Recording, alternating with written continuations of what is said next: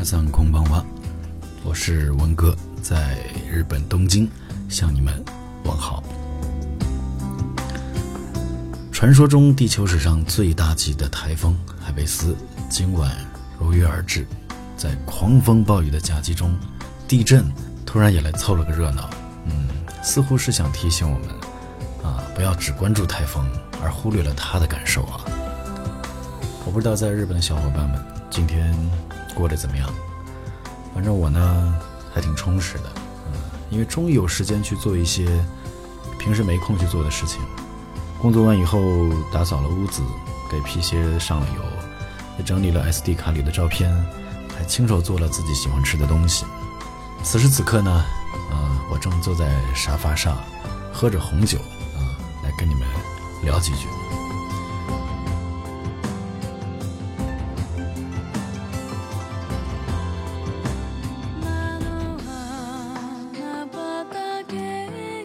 对了，刚才那个 BGM 啊，就是我今天晚上亲自录下来的，为的就是让你们呢能够身临其境的啊去感受一下这个台风十九号的威力。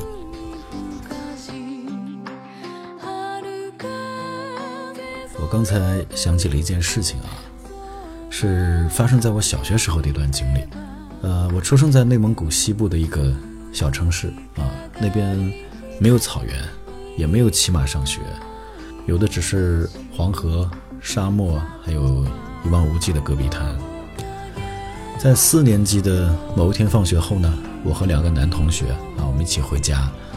那天的天气呢，我记得格外的好啊，晴空万里，所以我们一路有说有笑的往家里走。当我们走到一半的时候啊，其中一个同学突然停住了脚步，用手指向了天空，说了一句。那是什么呀？然后我就朝着他手指的方向看过去。你们见过天空中的海浪吗？而且是黑色的，正朝着我们这边滚滚而来。我当时说了一句话：“那是云吗？”话音还没落，天空瞬间就变成了夜晚，能见度大概不足两米。我们从来没有经历过这样的场景，所以三个人都吓傻了。第一反应呢，就是赶紧往家里跑啊！一边跑一边哭。跑了几分钟以后呢，我们看见有几户人家里边亮着灯，我就问要不要进去躲一下呢？另外一个同学说，我还不知道我爸我妈有没有到家呢。于是呢，我们就继续跑，一直跑到家里。当然呢，一切平安。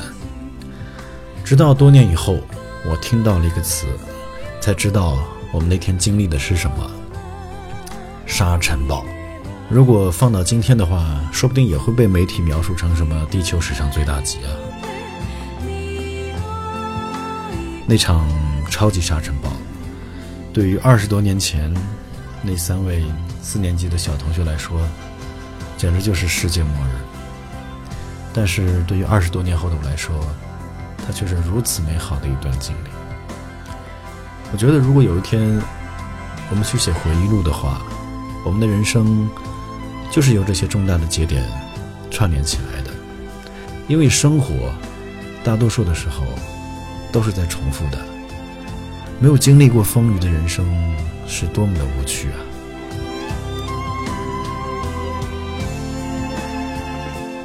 每当日本遇到各种天灾的时候，啊，我国内的家人就在劝我：“哎呀，还是回来吧，回来吧。”包括今天也是一样啊。但是呢，我会告诉他们：“不不不。”正是因为如此啊，我才要留下来。你看，日本每年都经历过无数的天灾，都能够安然无恙，这说明什么呀？说明他的生命力顽强啊！用尼采的话来说，就是杀不死我的，必将使我更加强大。我们中国也是一样啊，历经五千年的风霜，依然能够屹立不倒，有原因的。